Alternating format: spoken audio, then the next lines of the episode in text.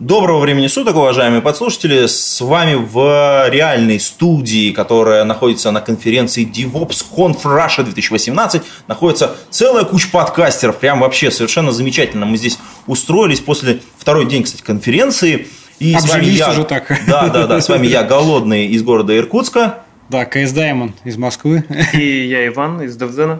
Ну да, Иван всегда, всегда отличается тем, что он из Девзена, вообще неважно из какого города, просто из Девзена, да. да. И, соответственно, Егор с нами... Куриенко. Да, Егор... А, вот я даже знаю, вот это сложно представить, потому что с одной стороны ты спикер на этой конференции, с другой стороны ты, в общем-то, подкастер, автор книг, Uh, и девелопер. Я даже не знаю. А, да, еще кофаундер uh, разных проектов. Соинвестор. Соинвестор. Блин, тут просто целая огромная куча всего. Давай начнем с конференции. Uh, ты сегодня пришел и выступил с, с докладом на конференции DevOpsConf Russia 2018. А тема твоего выступления, она связана очень сильно с качеством кода.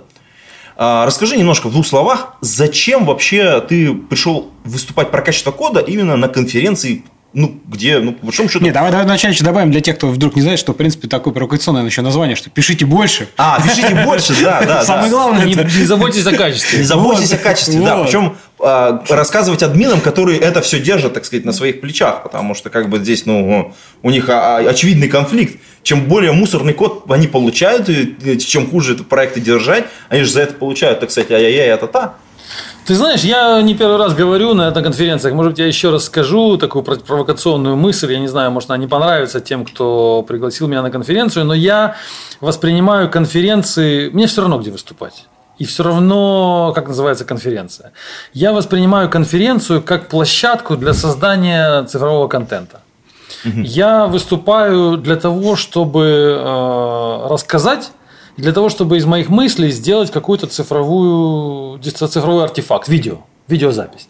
Для меня эта видеозапись значительно ценнее, чем э, эта аудитория, чем эта комната, чем эта конференция, чем эти кофе-брейки, чем вот это общение даже. Почему? Для меня, потому что у меня просмотров и прослушиваний на видеоконтент в 10 раз, а то иногда в 50 или в 100 раз больше, чем реально людей в аудитории. То есть я вот сегодня выступал, у меня было, начали мы, наверное, человек там было, может быть, 50 в аудитории, закончили мы, может быть, человек 100, они подошли. Но что такое 100 человек? Я сейчас выложу это, это видео в онлайн на своем YouTube-канале. У меня к концу недели будет 400 просмотров. 400. А к концу месяца у меня будет там тысяча просмотров, а через год у меня там будет три тысячи просмотров. То есть сравните цифру три тысячи и там 60 человек в аудитории. Ну что для меня важнее? То есть какая мне разница, кто, ну грубо говоря, я может быть говорю сейчас не очень приятные слова тем, кто пришел на конференцию и заплатил за, за билет, но какая мне разница, кто сидит в аудитории, по большому счету. Мне эти люди нужны исключительно как, э, как сказать, как э, поставщики такой. обратной связи во время разговора. Я не могу то же самое наговорить перед зеркалом. Ну вот вот вот да. Но я, не могу, да, я не могу стать перед зеркалом и рассказать Почему? часовой доклад. Ну, я делаю вебинары, но это не так интересно, не получается. Драйв должен Нет быть драйва, нет волнения. Да нет, нет, нет обратной связи. Интереса. Вот этих нет обратной лиц, связи. Ну, лиц. Ну, кому я говорю? Здесь да. люди кивают, я спрашиваю аудиторию, там, кто здесь кто, кто программист, кто что чувствует, поднимите руки. Я делаю какой-то цифровой контент, понимаешь? И, и конференция мне нужна исключительно с одной целью организовать так меня, чтобы я был настолько мотивированный, чтобы у меня хорошо получилось. А мобилизация. Да, мобилизация. Мне для этого нужна хорошая комната, хорошие люди, хорошие слушатели, хороший кофе-брейк, хорошие, может быть, какие-то организаторы. Но это все, это все сопровождение для создания контента. Вот и все.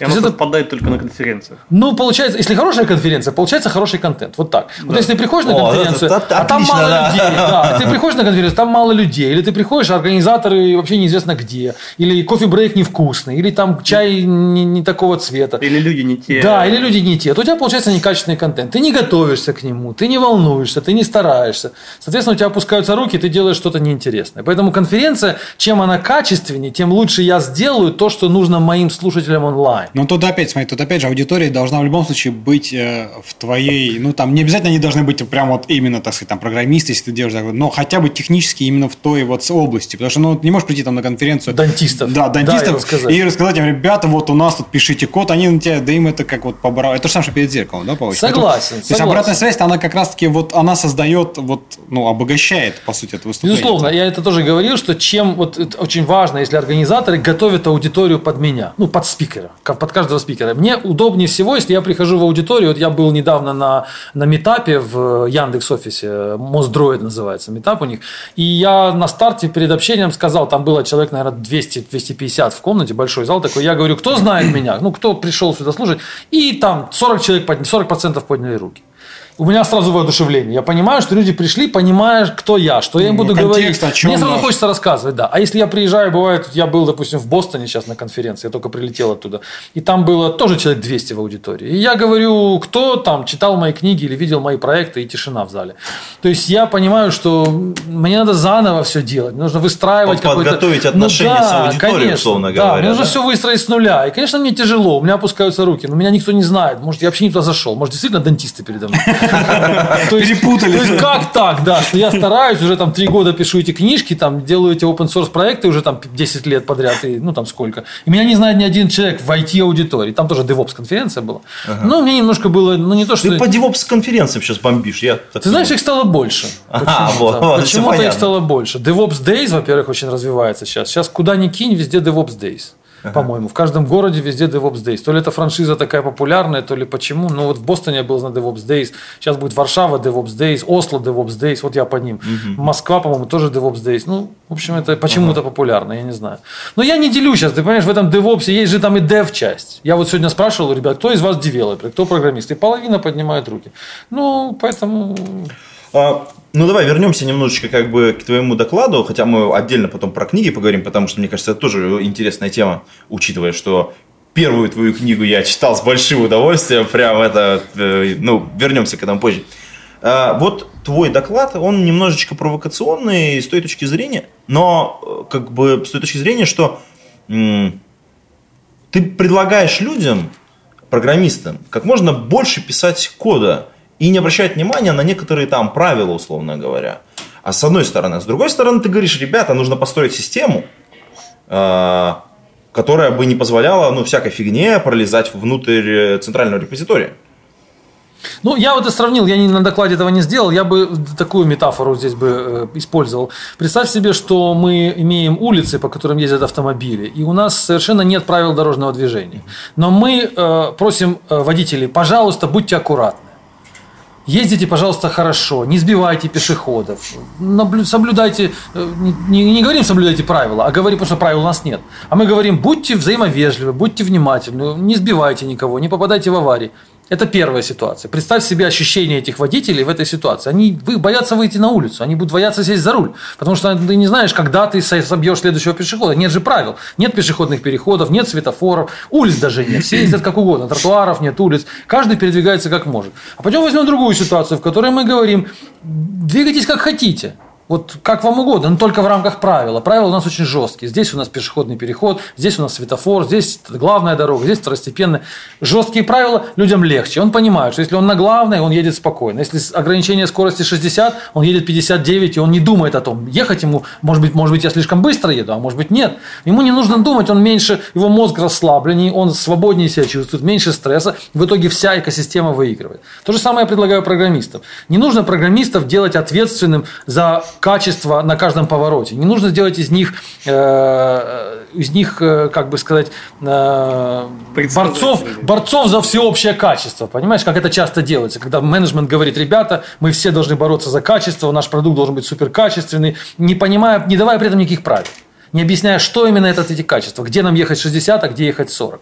Я предлагаю совершенно другое. Я предлагаю оставить программистов в покое и сказать, делайте вот как вы хотите, но у нас есть совершенно жесткий, четкий набор правил, через который вы переступить даже технически не сможете. Вы не сможете поехать 65, у нас будет всегда 60, вот в этой точке.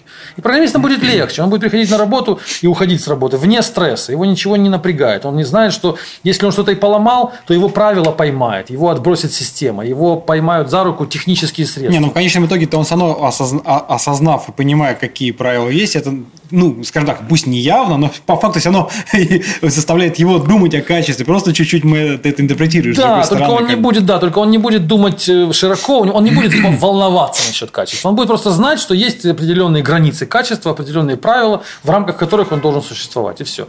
Если этих правил нет, я часто такое встречаю во многих компаниях, правил просто нет. Есть просто общее такое стремление делать качественный код. Кто-то так его умеет делать, кто-то пошел на конференцию, послушал, пришел, говорит, теперь мы будем делать так. Кто-то услышал такие инструменты, кто-то стал программировать в таком формате, кто-то такие дизайн-паттерны использует используют. Полная каша. И все стараются быть качественными. У всех один общий стресс такой, непроходящий, даже на выходных. Я предлагаю этот стресс снять. Я предлагаю сказать, у нас все правила, все правила, касающиеся качества, прописаны вот в этом вот наборе инструментов, которые вас за руку поймают, если вы будете его нарушать. Все, нарушайте, будьте свободны, чувствуйте себя расслабленно. Вот я за это. И тогда скорость увеличится. Почему я в докладе сравнил скорость и качество? Потому что если качество мы положим, волнение за качество будет вопросом продукта, а не программистов, вопросом архитектора, вопросом там, инфраструктуры, то тогда у программистов останется другой вопрос – скорость. Быстрее, делай быстрее тебя, ну, чем ты быстрее программируешь, тем мы больше тобой довольны. То есть нужно, для, обращаясь к менеджменту, я бы сказал, что программистов нужно оценивать не по качеству их кода, а потому с какой скоростью они, у них получается пробиться сквозь э, правила качества. Угу. Качество кода гарантирует система. Вы не сделаете хуже. Не надо программистов трогать насчет качества. Они не сделают хуже, чем требует система. Теперь давайте смотреть, с какой скоростью они могут приносить нам эти, деливерить нам эти пакеты с кодом. Один программист может два в день, другой может два в неделю. Ну, вот это два разных программиста. Один хороший, другой плохой. Mm. Ну, то есть, как бы э, поменять. Вот это, кстати, вот история про ты на, в своем докладе э, FDD-схему расписывал, да, и мне очень понравилась вот эта вот некоторая аллюзия на вот этот цикл жизни программиста в любой компании практически, потому что я вот э, после того выступления какое-то время сидел, думал, а как вообще, вот, как, есть ли другие циклы в тех компаниях, в которых я работал? Я понял, что на самом деле вот нет. А они почти все, во всех компаниях, в которых я работал, они в принципе почти так устроены. Ну, где-то они мягче сделаны, где-то они... И вообще в целом вот этот вот круг, эм, я думаю, про него тебе нужно отдельно рассказать, э, чтобы наши подслушатели были в курсе, про то, как мы сначала нанимаем людей, и мы предлагаем вот э, нанять человека, а потом мы вот это вот запускаем вот этот бесконечный маховик. Э, вот этот стандартный путь, и что ты предлагаешь вместо этого стандартного пути? Мог бы рассказать? Ну, конечно. Стандартный путь, я на, вот на, в докладе был такой слайд, я его сам придумал. Э, так я его понимаю. Сначала, мы, э, сначала менеджмент ожидает, что нужно нанять хороших программистов, которые пишут без багов. Потом этих программистов нужно потренировать еще, чтобы они еще меньше багов делали. Потом нужно их замотивировать на то, чтобы они писали код без ошибок. Потом, если не получается замотивировать, нужно их напугать, сделать так, чтобы они отвечали за свой результат. Вот это слово отвечали, ответственность категорически, на мой взгляд, равняется слову пугать, потому что отвечать за, за баг это все равно, что. Ну, то есть это единственный способ не сделать баг это не писать код. Поэтому, если мы если я ответственный за баги, то я просто не буду писать код. Мне это легче всего. Зачем Логично, мне, да, да, зачем мне идти на риск, если я понимаю, что я буду отвечать за баги? В конце концов, если мы не напугали достаточно, мы его увольняем. Если он все равно продолжает писать, делать ошибки, это типичная ситуация. Упал production, меня уволят я там что-то поломал, базу данных сломали, что-то там backup не, не, не сделался, меня уволят. Это такая вот типичная фраза, когда программист боится, что его уволят за баг в продакт, за, за какие-то баги, которые он сделал. Ну и дальше мы возвращаемся на пункт номер один, опять нужно нанимать новых, тех, которые лучше предыдущих, потому что... Как эти, бы, да. Как, как, как бы, да. Вот это, кстати, тоже интересная тема. Да. Я никогда о ней не задумывался, после того выступления мне оно как-то в голову попало, что и хорошие программисты, и плохие, в принципе, в среднем делают какое-то почти одинаковое количество ошибок. Да. А, я почему-то не думал, что есть какие-то исследования, которые подтверждают или опровергают эту историю. А по твоему опыту как?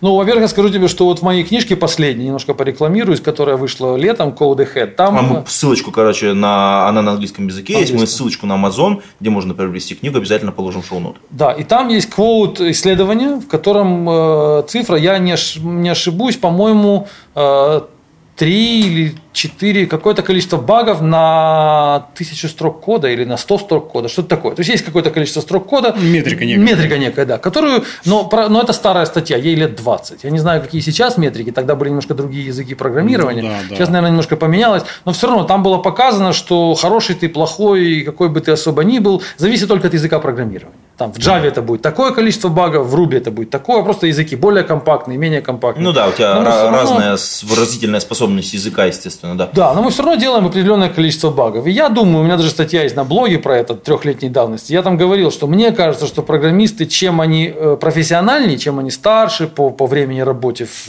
в языке, там, программирования, тем они делают, тем их баги э, становятся все более... э, они делают все меньше багов э, архитектурных и все больше багов косметических. Так мне кажется. То есть у них Но- такое... Они пренебрежи- пренебрежительнее становятся А относительно. ты знаешь, мне кажется, это где-то, это, это, ну, мне кажется, это вот вполне логично, естественно, потому что вначале, когда ты ничего не знаешь, ты пытаешься, ну, ты просто не знаешь архитектурных проблем, ты еще неопытный, да, не можешь их решать.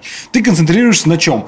Так, как назвать буковку, как назвать переменную, ну, потому что это то, что тебе понятно, да? В процессе взросления, набирания опыта, ты как бы уже начинаешь более смотреть на вещи широко, решать более сложные архитектурные задачи, и потихонечку, конечно, у тебя глаз замысл, ты просто на автопилоте уже пишешь, и ты, да, действительно, можешь где-то ошибиться, это вот, ну, мне кажется, такое естественно, собственно. Ну, тут надо еще добавить к этому ко всему историю, что пока ты неопытный программист, ты, скорее всего, берешь очень, ну, простые таски. Ну, то есть, простые Ну, таски. тебе простые сложные про- ты просто не сможешь где- решить, где да, ты понятно. прям наступить-то на граблю не можешь. И более того, тебя, скорее всего, там где-то кто-то еще ревьюет, потому что ты молодой программист. А матерого волка, он, естественно, берет тяжелые таски, более сложные, и они, как правило, как раз основные-то проблемы в архитектуре. И он сконцентрирован на этом и в эту сторону как бы сильно думает и, соответственно, пытается сделать, потому что за ним идут молодняк, который не должен на это наступать. А, И его никто не ревьюет, ему тоже как бы в этом смысле сложнее. Возможно, что вот сочетание вот этих двух факторов тоже может влиять на, на то, что да, в целом постоянная какая-то величина вот эти баги в языке, вполне возможно, кстати. Вот. Но цикл ты до конца не раскрыл. А, ну, Ну, вот этот цикл, я думаю, что называется, я бы... Мне больше всего нравится фраза, или как это, title Fear-Driven Development. То есть, development, который страхом управляется. Мы боимся внести изменения, мы боимся поломать.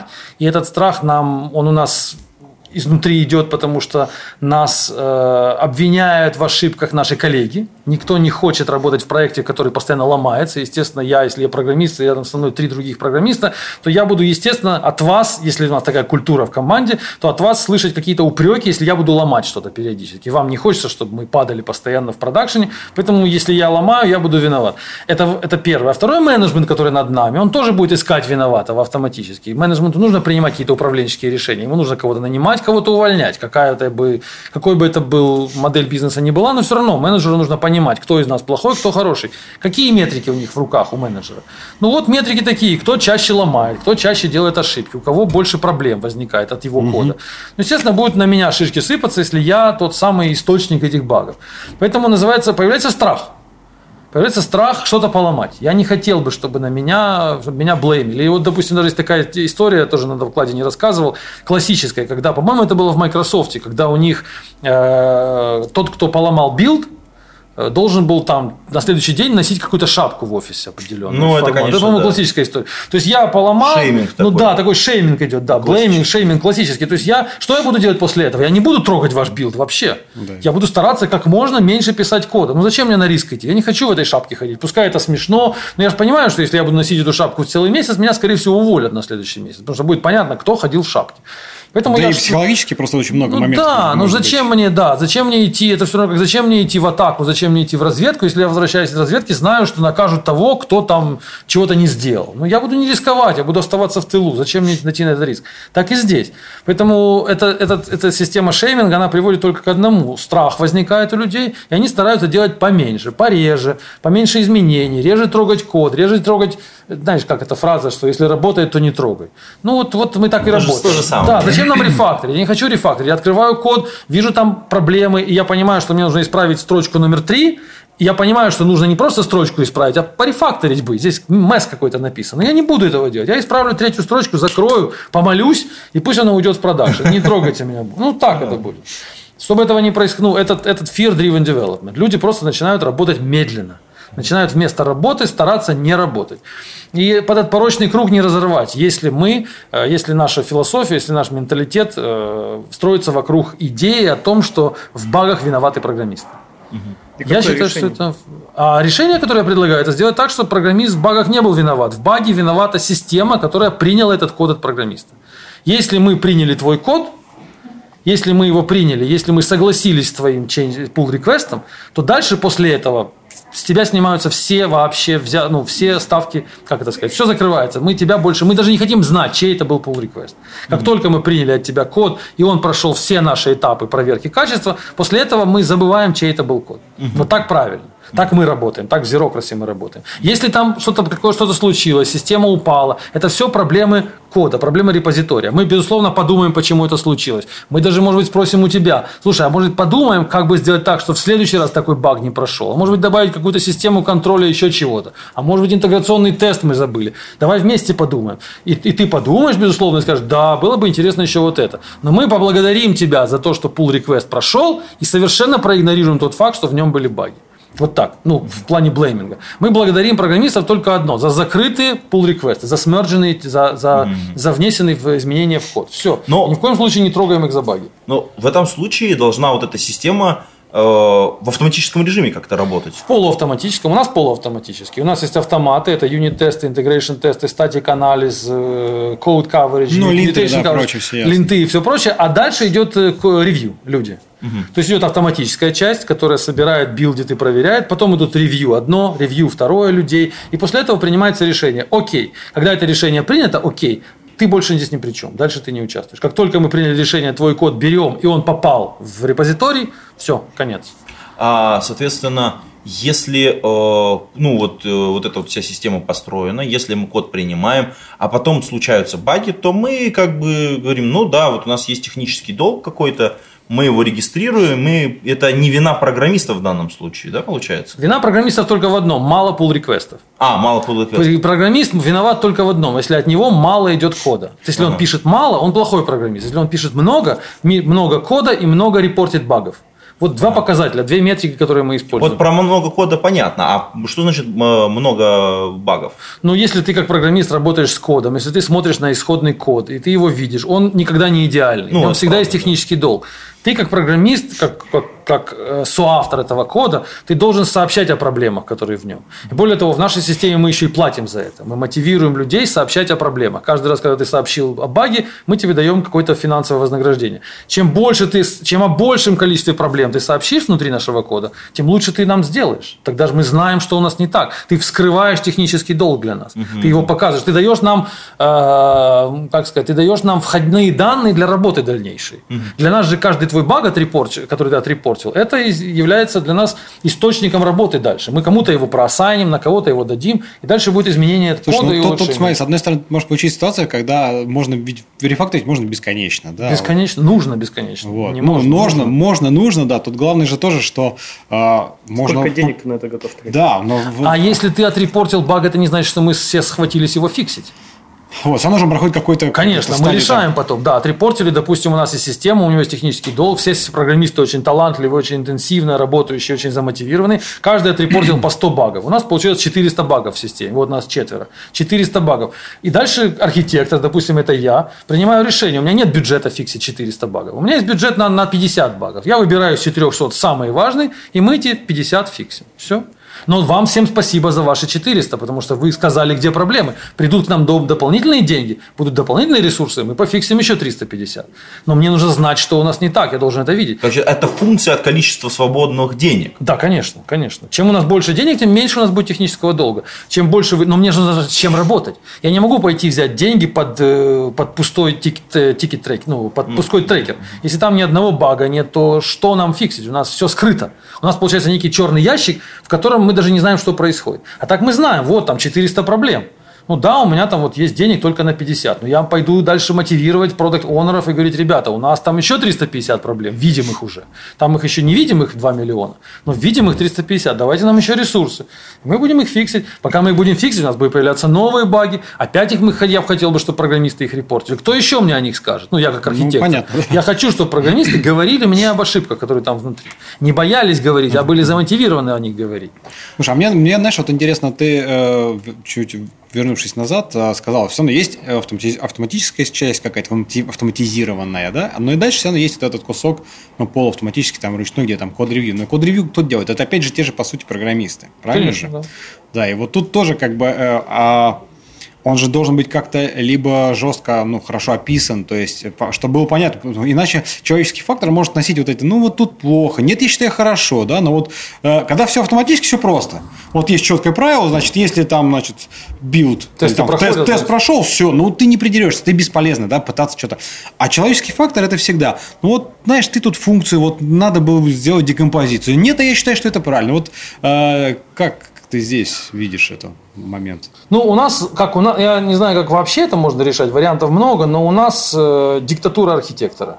Абсолютно. То есть у нас абсолютная власть архитектора. У нас, если архитектор сказал так правильно, то это правильно, с ним никто не спорит. Мы можем архитектора только снять, поменять, если он совсем всем надоел. Но пока архитектор живой и он в проекте, мы его абсолютно, ну, его мнение не подлежит обсуждению.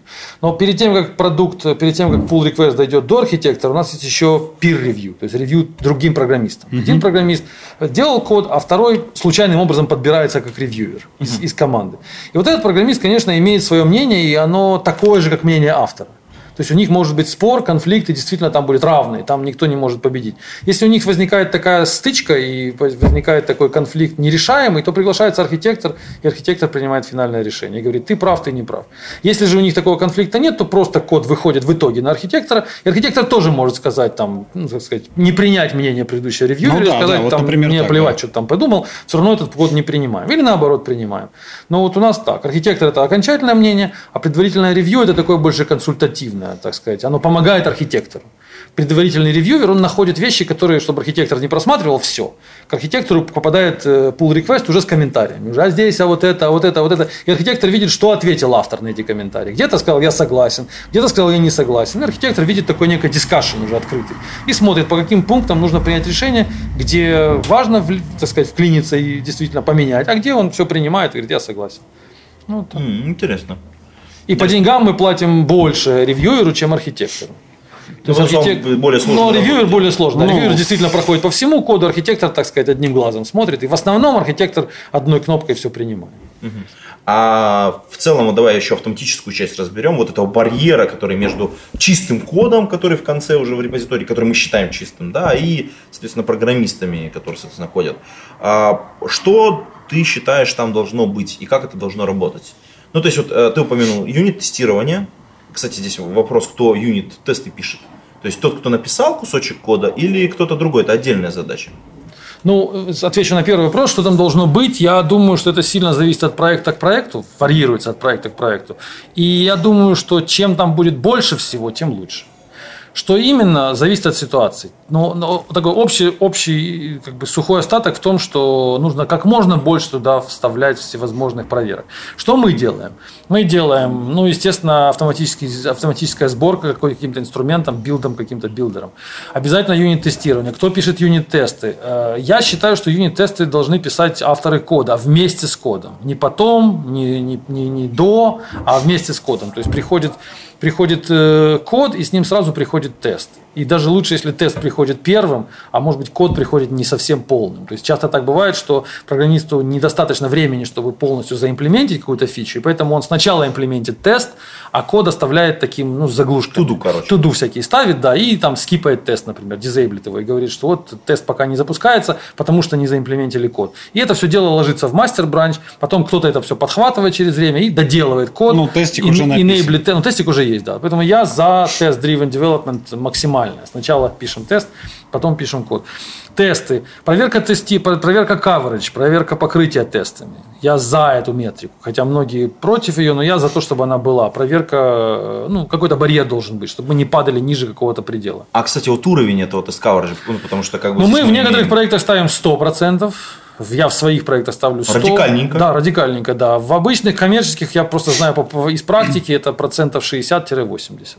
Вот, э, Но если 60 проект, тоже достаточно Ну, большая, плавает, да. Стараемся 80. Стараемся цифра 80. Такая у меня цифра в голове. Во-первых, есть э, разные coverage. Есть branch coverage, есть code, есть line coverage, есть там ну, там, да, класс coverage. Они разные, да. да. Поэтому мы ставим там без комбинации этих coverage, этих метрик, ну, около цифры 80 танцуем. Но ниже 50 точно нельзя опускаться, мы не опускаемся никогда. У нас так примерно 60-80. Есть mutation coverage, есть статический анализ, есть интеграционное тестирование, есть сборка на разных платформах. У нас такое есть в нескольких проектах, когда мы э, принимаем от тебя код, и мы его примем только тогда, когда он билдится и на Linux, и на Windows. Вот у нас есть две платформы, и мы твой код собираем, поднимаем, обращаемся к двум серверам, на двух серверах билдим, и только если и там, и там проходит, мы собираем. Это очень полезно для open source фреймворков всевозможных. Нехорошо, если твой фреймворк широко используется, а на винде, допустим, перестает билдиться. Ну, это Ну да, Ну, вот сразу- такая сразу сборка. проблема, да. да, конечно. Бывает такое, даже у нас был такой случай в проекте в одном, когда мы использовали оборудование дополнительное. То есть стоял, стояла серверная стойка, и мы при каждом билде э, собирали код, который к нам пришел, отправляли на железо специально, на этом железе прогонялось что-то, возвращался нам результат, что да, оно с этим железом работает, с, с кастомным железом. И мы тогда выдавали сигнал ОК, и это все мержилось в мастер. То есть от проекта в проекту. Чем сложнее вы сделаете build ваш, чем жестче будет эта точка э, стена по контролю качества, чем больше будет там контролирующих элементов, тем лучше. Ну, там, опять же, понимаешь, есть часть какая-то очень легко внедряемая, там, линтеры, но это там сборка, да, ну, это вот ты один раз написал, по сути, а дальше ты просто таскаешь во все проекты копипастом, Да. По большому счету. А есть сложные составляющие, там, юнит-тесты, может быть, она менее сложная, но интеграционный самый тяжелый, мы все понимаем, потому что это может быть большое окружение, тут опять-таки дальше уже опять вопрос упирается, ну, бюджет, деньги, это, в общем, Это баланс. Я вот говорил на докладе, что это баланс между деньгами и качеством. Ну, конечно, конечно, есть да. проект, вот мы говорили уже, есть проекты, где нужно сделать софт пос- поскорее, и нам не принципиально качество, нам нужно выкинуть на рынок эту игрушку мобильную, она через три дня мы ее выбросим. Поэтому, конечно, мы тогда снижаем планку качества, нам лишь бы оно скомпилировалось. Вот это будет один единственный шаг, да. Скомпилировалось и хорошо. А есть проекты, в которых мы планируем разработку двухлетней, там мы будем, вот, например, сама платформа Zerocracy, вот я ее, мы начали ее разработку там, это было в 2016 году, вот примерно два года назад. Но я планировал ее как э, проект на много лет. Это нельзя было что-то такое допустить, чтобы, я, чтобы качество было низкое. Поэтому туда вставлялось как можно больше всевозможных инструментов контроля. И сейчас этот проект в open source, и с ним работает там десяток, а то и больше, может быть, десятка два разных программистов. И они интенсивно пытаются его поломать, поскольку это все фрилансеры, которые ну, в нашей системе они ни, ни за что не отвечают. И так и должно быть. То есть у них нет никакой персональной ответственности за общий результат. Они отвечают за свои микро, микротранзакции, за свои микротаски и свои микро pull реквесты И они пытаются ее поломать со всех сторон. И она живет, она выдерживает. И она мигрирует, мы там с одной базы данных на другую перешли, мы перешли из одной там системы, э, из вам на Amazon переехали недавно на, на, на, на- на дополнительные тулзы. И все это происходит, и все это живое. Поэтому это все, это все, это все заслуга не моя, как архитектора. Я не говорю, что я такой классный архитектор, я построил систему, которая живет уже там два года и будет жить еще много лет. А я говорю, что это заслуга тех инструментов, которые я в нее вставил. То есть в этом, моя, ну, в этом мое достижение, что я нашел инструменты, вовремя их туда поставил с самого начала и сделал так, чтобы они там остались. Вот в этом заслуга любого архитектора, мне кажется, правильного. Не в том, чтобы сделать классную архитектуру, потому что это ну, задача слишком субъективная, ее трудно оценить, классную ты сделал, не классную. а, Ну, в том, чтобы, только да. огр- а в том, чтобы оградить свой код такой стеной качества, такими инструментами контроля, которые бы никто не мог или тяжело было пробить. И все время этот- эту, эту стену, этот, этот вот такой вот э, забор качества вокруг своего продукта нужно повышать, повышать, повышать, наращивать. В это нужно вкладывать деньги. Это очень важная задача любого архитектора. Постоянно думать над тем, где еще у нас бреши, где еще у нас пробоины, где нас еще можно, так сказать, пробить и внести ну, такие непредсказуемые изменения в код, и что еще добавить. Изучать рынок, какие еще есть линтеры, какие есть статические анализаторы, какие есть ран- Ну, рантайм это задача архитектора, по большому В счету. первую очередь, да. В первую очередь. А, слушай, ну тогда вот мы, давай, если вот немножечко к архитектуру, ко второй части вот этой стены перейдем, где уже пользовательская часть, ну, в смысле, пользовательская с точки зрения вот именно тех людей, которые э, влияют своим мнением код-ревью. Вот смотри, мы, когда пишем код-ревью, мы тоже тратим какое-то количество ресурсов. И иногда это, эти ресурсы не только в деньгах, они еще во времени очень сильно выражены. Потому, по- и, и, и бывает такая ситуация, вот я просто одну из своих могу рассказать, ты давал уже ответ на этот вопрос, но наши послушатели еще пока не слышали. Но смотри, а, иногда нужно срочно что-то выкатить, и вот эту планку вот этой стены надо понизить. Ам, По твоему мнению, можно ли это делать и чем это грозит проекту? Ну, например, мы убираем код ревью на какой-то промежуток времени. То есть, например, вот нам срочно нужно, я не знаю, выкатить фичу в продакшн, или там нам нужна супер демка какая-то, нужна вот эта вот фичу, потому что она появилась у конкурентов, и мы должны ее выкатить, иначе мы просто продолбаем рынок. А возможно ли это на какой-то промежуток времени и чем это нам грозит? Но это неизбежно, вот так. Я, ну, конечно, возможно, это, конечно, неизбежно. Ты не будешь э, вступать в конфликт с бизнес-требованиями, не будешь э, э, рассказывать product owner у о том, что к сожалению, у нас, у нас правила build не собирается, да, поэтому ваши все там полтора миллиона пользователей подождут еще пару дней, да, и мы будем продолжать с них снимать там лишние 20 долларов каждый день, потому что у нас build должен собраться. Конечно, мы в такой ситуации отключаем эти правила, идем прямо в production, даже, может быть, напрямую в production, убираем там строчку кода какую-то или комментируем ее. Безусловно, все это мы делаем, но мы, после того, как мы это сделали, мы садимся все вместе и начинаем анализировать, почему это произошло. То есть как так произошло, что попал в продакшн код, который нам, например, не понравился, который нам пришлось вот так удалять? Почему мы не сделали там вот, э, не знаю, фичер тогл какой-то не вставили? Мало того, бы... что есть стена, есть еще и процедура постмортема. Да, которая... разбор, да, разбор я бы очень рекомендовал. Вот это да. Мне кажется, это обязательная система, получается, должна быть. А иначе она, стена будет бессмысленна. У тебя каждый раз могут совершаться ошибки, ты будешь наступать на те же самые грабли, но ничего не делать. Да, полностью согласен. Разборка должна быть э, после, после, пост, пост, разбор полетов нужно делать, в общем, да. То есть, когда все, когда все закончилось, надо, когда такое случилось, когда такой фатальный случай произошел, нужно садиться и думать, где мы ошиблись. Думать не о том, почему мы снимаем с пользователей по 20 долларов лишних. Мы снимаем и снимаем, это баг, не надо его разбирать. Баг случился, он случится, эти баги будут вечно. А давайте разберемся, почему этот баг попал к нам. Мы а, виноват не программист, виноваты да, мы. Виновата да. наша вот эта стена, вот этот забор качества. Мы где-то упустили, через нас это проскочило. Программист, он ни в чем не виноват, он завтра совершит ровно такую же ошибку. Он будет ее совершать на всей, всем протяжении проекта. Давайте мы сядем и подумаем, что мы сделали не так, что у нас упал продакшн. Что, что такой баг, вот, который вот сделал какой-то там э, какой-то девелопер, попал к нам в систему. Вот тогда мы садимся, разбираем и понимаем, ребята, нам нужно еще неделю поработать над тем, чтобы ставить вот такой вот интеграционный тест, который поймает вот такого типа баги. Хорошо. Вот здесь сразу у меня возник вопрос.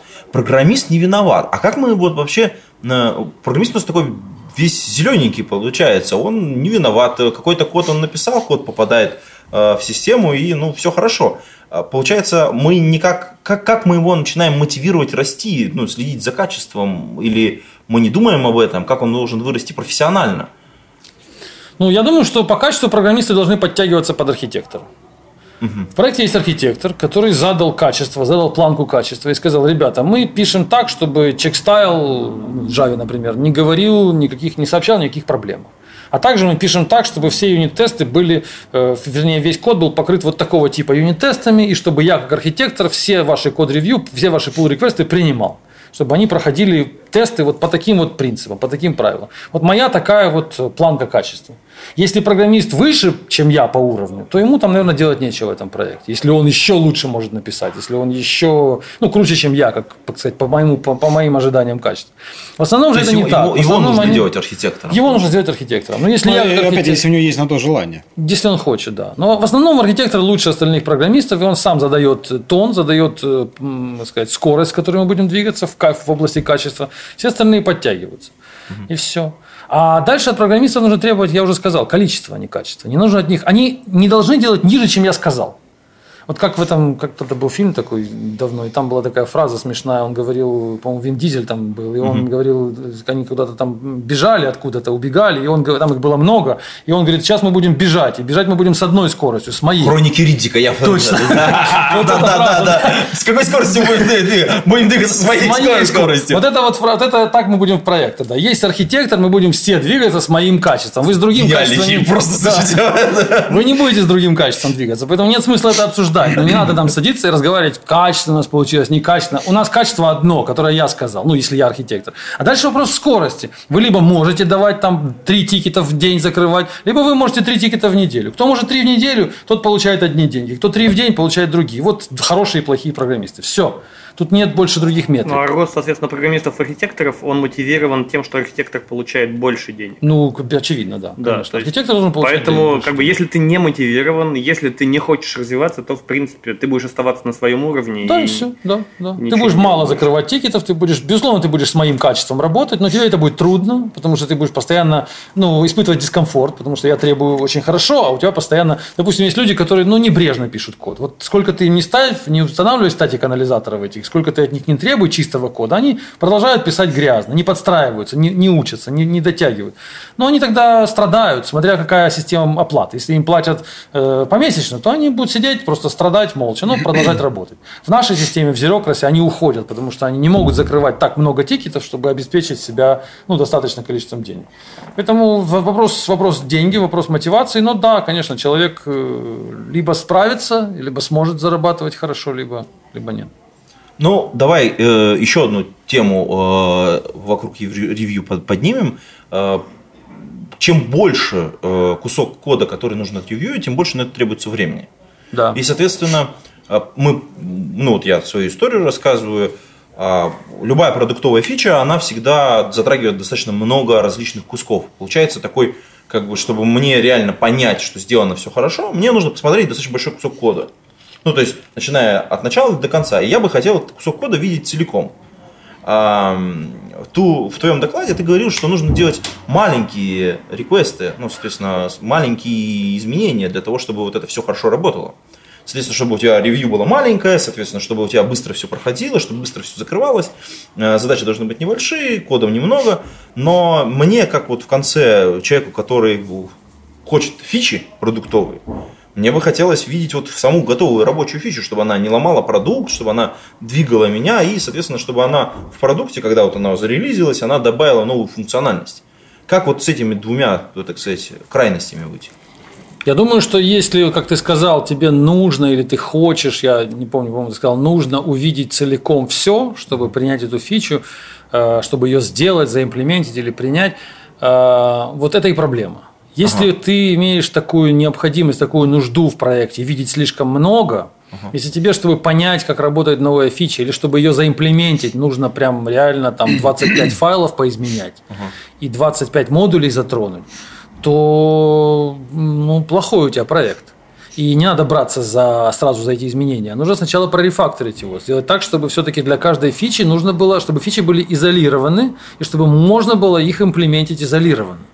Если у тебя система настолько кросс-связанная, настолько у нее каплинг высокий, что она так все одно с другом, с другим завязано, и такие, такое большое количество взаимосвязи между модулями, что тебе нужно прям 25 из них одновременно затронуть, чтобы там добавить какой-то функционал, то у тебя в системе серьезные архитектурные проблемы. Сначала реши их, да иди, напиши баг, скажи, тебе задали такую задачу, сделать вот этот вот, заимплементить новую фичу. Ты посмотрел на систему, увидел, что скоп, с которым тебе работать, ну, он крупноватый. И ты понимаешь, что для того, чтобы тебе эту фичу внедрить, тебе сейчас будет pull request размером там, с, я не знаю, там, с тысячу строчек кода измененных. Ты понимаешь, это не digestible, это не, не съест это код ревьювер, это мы сейчас будем ревьюить неделю. И вероятность ошибок, вероятность, так сказать, моих неправильного движения в, этом, в, в рамках этих тысячи строк, она очень высокая. Поэтому ты говоришь, что, ребята, а давайте порефакторим-ка сначала. И пишешь новый тикет, и там пишешь, что для того, чтобы мне пофиксить, заимплементить эту фичу, номер X, мне сначала нужно, чтобы вы разнесли вот эти три модуля по сторонам, чтобы они не были так сильно между собой связаны раз, растащите их, сделайте рефакторинг, ну, уменьшите их в размере, или разнесите по разным репозиториям, или сделайте микросервисы, ну, что-то сделайте, в общем, чтобы моя имплементация этих фи, этой новой фичи была не 1000 строк, а 500 строк. Они этот ticket исправят, сделают за новый бюджет, за новые люди, новые, может быть, это будешь ты же, ну, смотря кому этот ticket дадут. Это исправится, ты вернешься к своему изначальному тикету, уже у тебя scope 500 строк будет. Ты опять смотришь, 500, многовато, а давайте еще опять сжимаешь это дело. В итоге ты сходишься через несколько таких итераций, ты сходишься, ты сойдешься к точке, когда у тебя система станет э, decoupled, она станет нормально, ну, архитектура станет лучше, и тогда ты сможешь внести изменения, затронув там 100 строк кода, и все станет на свои места. Слушай, ну эту мысль можно чуть-чуть с другой стороны взглянуть, когда у тебя, например, микросервисы, ну, как сейчас модно говорить, архитектура, у тебя много компонентов, ты не знаю, там фича очень простая, там внедрить оплату через там PayPal, условно говоря. Тебе надо, там... не, не простая фича, если что, я как по опыту хочу хочу сказать. Нет, я именно тому, я к тому, что какая-то фича, которая затрагивает в конечном итоге много компонентов, пусть по чуть-чуть, пусть по чуть-чуть где-то, но в какой-то опишечке должен появиться новый ключик, да. В другом сервисе, который вызывает, должен там, значит, небольшой кусочек бизнес-логики, который. Третий компонент где-то визуально должен, там в интерфейсе какая-то галочка что-то появиться. С одной стороны, круто, когда там я визуальную галочку добавил, да, там прислал pull реквестик у меня там просто в разметке, в HTML разметке галочка появилась. Ну, блин, что ревьюить, вот все понятно, да. Но, с одной стороны, тут одна проблема, что, может быть, когда есть межсервисные компоненты, да, то либо они должны синхронно выкладываться, мы тоже на этом немножко там как раз на докладе после обсуждали, да, тему. А, один, одна проблема, да, что как выкатить фичу, то есть вроде ты не можешь и не принять, и принять не можешь, потому что есть зависимости внешние, которые, блин, а как тогда? Она сломает все остальное. Да, вот такой момент. И второй момент, когда действительно ты фичи вроде выкатываешь, они все, ну, простенькие, тут функцию человек добавил, которая там научилась делить на, на 2. Ну, блин, класс. Вот там функция делить на 3, тоже супер, это на 4. А потом человек выкатывает последний реквест, который там должен реализовать функцию, которая должна делить непроизвольное число. И ты смотришь, думаешь, о, он если, если if там, значит, на 2, вызывать функцию делить на 2. Думаешь, блин, чувак, так надо же просто было одну функцию написать. То есть, понимаешь, да, ты вот по этим кусочкам, ты не видишь всей картины, поднимаешься, поднимаешься, а потом такой, хоп, блин, чуваки, да все не так надо было делать. Вот такой момент. Ну, поэтому нужно спускаться, а не подниматься. Нужно идти от верха, сверху вниз. Нужно идти от общей задачи, которая сначала поставлена, а потом разбивать ее на подзадачи, подзадачи, подзадачи. Это раз. А во-вторых, не нужно бояться сделать что-то неправильно. Ну да, мы ошиблись, мы написали там if, это двоечка, то делить на два.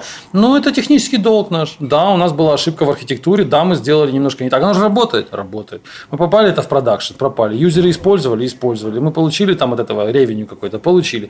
Ну да, у нас следующая задача сделать на, на любое случайное число. Да, мы порефакторим это, мы исправим, напишем какой-то новый модуль. Не надо бояться сделать неправильно. Я все время выступаю за это. Нет, Лучше нет, здесь... делайте больше по количеству. Пишите, пишите, пишите, лишь бы оно собиралось. Собиралось и деплоилось, собиралось и деплоилось.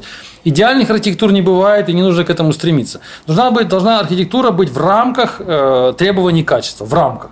Если она там в этих рамках имеет разную имплементацию, пускай даже не совсем эффективную, пускай где-то медленную, пускай где-то страдает перформанс. Это все технический долг, это все кандидаты на новые тикеты. Будет новый бюджет, будет новый день, будет новая команда, мы все это исправим. Нам сейчас самое главное для архитектора – это все держать в рамках установленных правил качества. Угу. Так я думаю. Слушай, а, Егор, а вот э, ты, кстати, упоминал, что вот то, о чем ты рассказывал, в твоей новой книге, ну, и, ну каким-то образом отражается.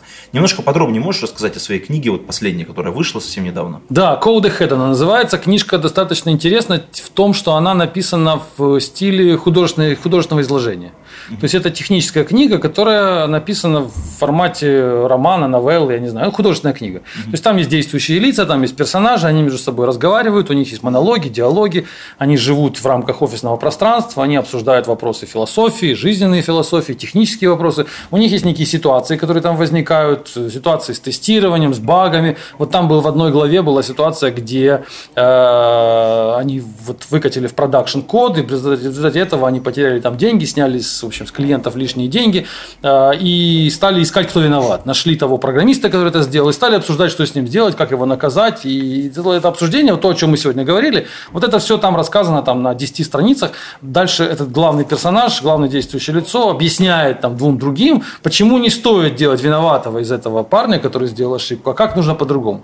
И все это построено в виде диалогов. Почему я выбрал такой формат, почему книга написана не как мои остальные книги, там так сказать, техническим языком и в виде просто мануалов, а художественно. Потому что чаще всего эти вопросы менеджмента, я вижу, что их проще объяснить в виде диалога. В виде, в виде какой-то ситуации. В виде ситуации, да. да. В виде ситуации, в виде обсуждения человека-человек. Я часто вижу, что так проще человеку понять. Он вопросы задавать легче, чем если я буду рассказывать книжным языком, как правильно и как должно быть, немножко скучновато. А здесь мне показалось будет веселее, потому что там есть э, ну, эмоции какие-то, есть... Э, мне, мне тогда что-то напомнил, я не помню, то ли в психобольнице в руках пациентов, то ли 97 этюдов для программистов. Вот есть же книжки же в таком стиле. Том Демарко у него есть. Демарко, э, Листер, ну, конечно же, да. да, Я их как раз... Э, э, цель Эльдаху Голдера, то есть, собственно говоря. Да, ну, да. да. Но что интересно в этой книге... Допол... Хороший мы такой ряд построили.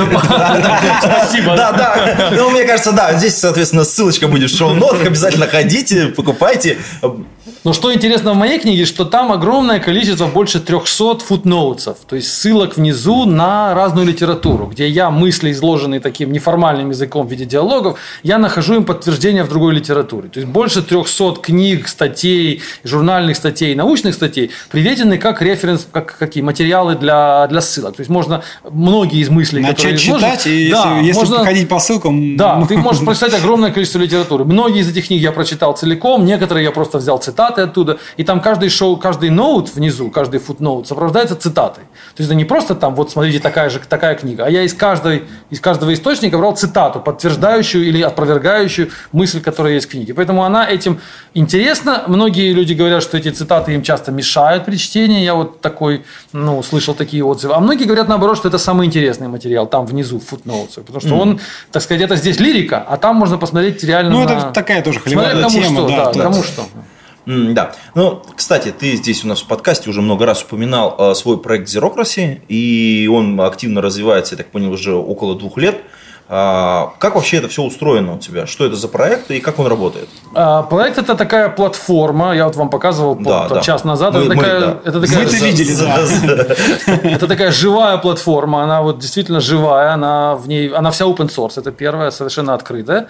А, Основа ее, как бы, философия в том, чтобы заменить или помочь э, менеджерам, людям, менеджерам, проект менеджерам дать им инструментарий в руки, который бы мог э, помочь им выполнять э, 90% рутинной работы, которую они делают, а может быть даже заменить их целиком.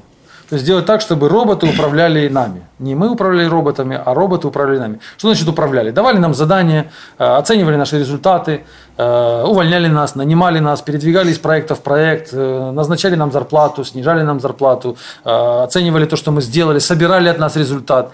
Ну, Большое больше количество- форм- формализация, скажем, некая. Формализация. И плюс при этом, э, делая все это, роботы могут, глядя на проект, который они, которым они управляют, они могут сделать достаточно взвешенные выводы о том, сколько проекту осталось времени, сколько у него остался скоп, какой у него бюджет нужно для него, для того, чтобы выполнить. А может быть, даже следующий наш шаг – это анализировать, что нужно сделать, чтобы проект пошел быстрее, стал стоить меньше, кого убрать, кого добавить, какие задачи сжать, какие задачи растянуть. Ну, есть какая-то оптимизация, управленческие решения, да, которые должен принимать менеджер, могут делать машины, и они это делать, должны делать качественнее и лучше. У нас пока это все, мы, безусловно, в середине пути находимся, а даже скорее ближе к началу. У нас многое реализовано, но далеко не все. То есть управленческие решения пока не принимает машина. Пока что машина умеет делать, это раздавать задачи, собирать задачи и работать на основании такой нами разработанной полиси.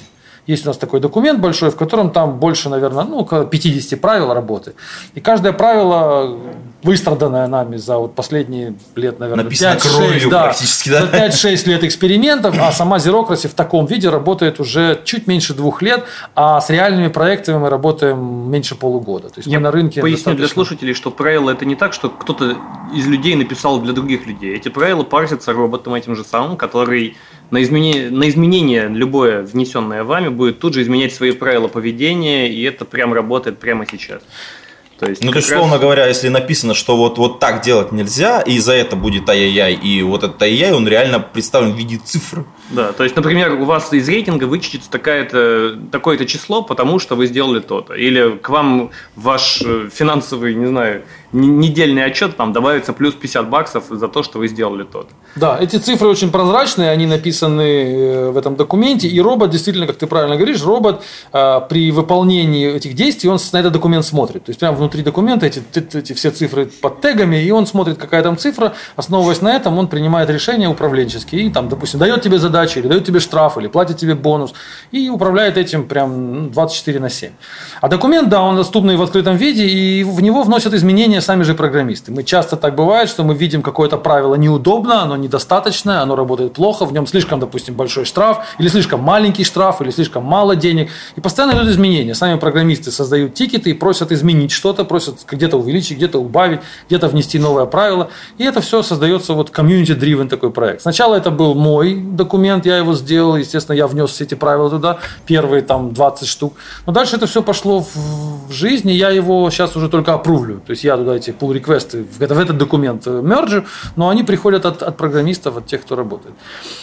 Главная фишка этого проекта, конечно, в открытости и в понятности правил. То есть, конечно, мы, во-первых, правила открытые и понятные, а, а, а во-первых, самое главное, основа всего этого, этой платформы в том, что программисты получают деньги за э, результат, а не за время.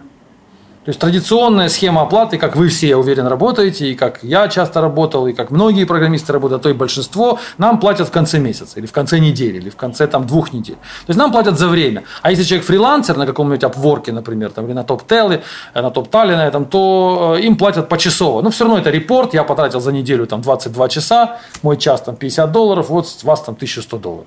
Но что было внутри этих часов, никто не знает. Ну, есть предположение, что, наверное, человек честно их потратил. Если не потратил, значит, не потратил. Но так работает вся индустрия. Мы предлагаем совершенно альтернативный подход. Мы разбиваем общий скоп на микрозадачи. Каждая микрозадача привязывается бюджет – небольшой, у нас реально микрозадача, полчаса, час. И когда эта микрозадача заканчивается, и тот, кто ее поставил, говорит, что она закончена, только в этот момент получает человек микроплатеж. Там 20 долларов, 15 долларов, 30 долларов, 5 долларов, в зависимости от его, значит, ну, от бюджета проекта, от стоимости задачи. И так работает вся целиком система. Мы в день закрываем там ну, иногда чуть ли не под сотню, ну, сейчас там, чуть ли не под сотню микрозадач. Закрываем, закрываем, делаем эти микроплатежи. Когда платформа вырастет, у нас будет тысячи, сотни тысяч платежей ежедневно мы будем проводить программистам. Каждый программист будет получать и сейчас получает такие небольшие микро, микро, микро, микроплатежи за каждую, выплачен, за каждую выполненную работу. В итоге заказчику это очень выгодно, потому что э, мотивация программистов такая же, как мотивация у заказчиков. Заказчик хочет продукт получать микроинкрементами, и программист хочет закрывать микроинкременты. Тогда как в стандартной системе разработки, в стандартном подходе, программист и заказчик э, враждуют между собой. У них, против, у них диаметрально противоположные мотивационные векторы. Программист хочет работать как можно дольше, заказчик хочет закончить как можно быстрее. И вот они на этом, вот, на этом конфликте, они и страдают в основном заказчики. У нас это не так. Заказчик хочет получить как можно больше кода и продукта, и фичи, баг-фиксов и всего. И программист хочет закрыть их как можно больше, потому что за каждый баг-фикс, за, баг-фикс, за каждую фичу он получает дополнительные деньги. Угу. Вот такая, такой фундаментальный принцип – это оплата за результат. Это тот принцип, который я уже проповедую лет 8, наверное, а то и больше. И вот он реализовался в этой платформе, и она показывает а, результаты это, с одной стороны, это open source продукт, да. а с другой стороны, это платформа, на которой вы зарабатываете деньги. Это платформа, куда мы приглашаем компании, которым нужно что-то разработать, которым нужны люди и программисты, работающие по новой формуле, работающие качественнее, лучше, эффективнее и стоящие в итоге дешевле, хотя их рейты значительно выше. Мы приглашаем туда софтверные компании, чтобы они приходили на наши платформы, строили себе команды, и эти команды бы для них работали. Вот мы зарабатываем на в чем заработок платформы, мы берем небольшую комиссию за каждую закрытую задачу. Угу. Чем больше у нас на платформе закрыто задач, опять же, мы здесь идем в одну ногу с заказчиками. Заказчику хочется закрыть больше задач и получить больше, больше продуктового как бы, кода, и мы получаем, как только закрыта задача. Я думаю, что нам надо обязательно добавить полиси в шоу-ноты. А, полиси в шоу-ноты, да, да. полиси почитать это да. Читать, она очень интересная. Читаешь и утираешь, утираешь холодный пот просто. Боже, так можно? На самом деле это очень интересно. Я думаю, что там э, очень много как это, теории игр было вовлечено в разработку этого полиси, потому что я для примера скажу. То есть, когда человек э, приходит в систему, ему должен найтись ментор. Когда ментор берет себе какого-то студента, это называется в терминах, то есть есть несколько ролей, и вот ментор должен взять себе студента. У него вычитается, э, кто вычитается? Рейтинг. Р- рейтинг. Рейтинг. рейтинг. Да. То есть, у него вычитается рейтинг, но одновременно добавляется вероятность тому, что закрывая студенты, студент, закрывая задачи, будет получать какие-то деньги, и какой-то процент будет получать ментор от студента. Получается, что ты, с одной стороны, ты рискуешь тем, что ты убираешь от себя какой-то большой довольно кусок рейтинга. С другой стороны, ты получаешь за это какие-то дополнительные плюшки и бонусы. И так построена вся система. То есть, если вы почитаете, везде есть система сдерживания противовесов. И вот эта теория игры, она очень интересна. Читать эм, полиси так же интересно, как вот читать игру, как мы обсуждали, да, да, Dungeons and Dragons. да. да. То есть, как бы ты даже можешь не играть в эту игру, можешь просто почитать правила, и это уже достаточно интересно, чтобы представить игровые механики. Да, главное, если у вас появится там на первом же там, утверждении вопрос, а как же Просто прочитайте Прочитай дальше.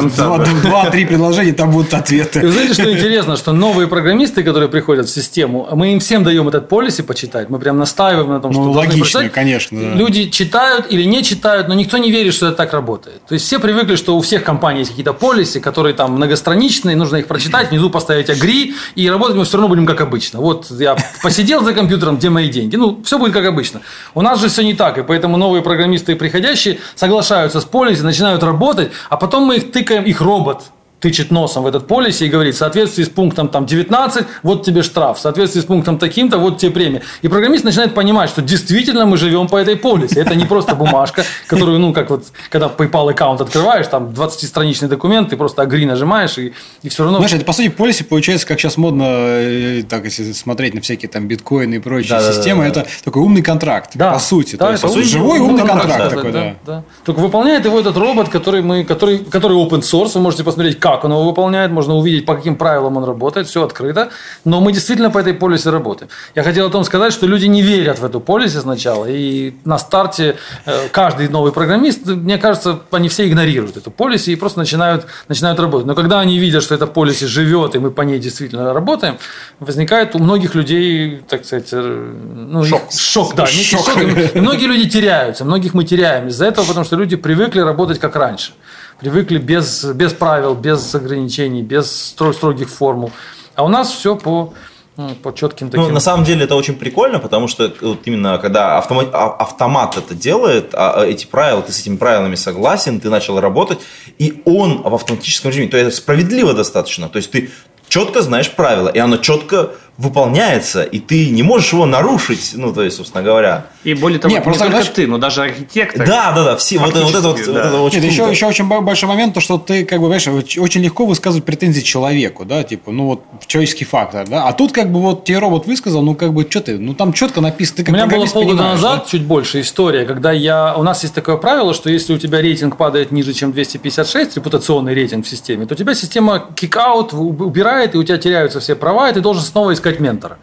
Я как-то, у меня было, это было, по-моему, весной, ну, примерно полгода назад.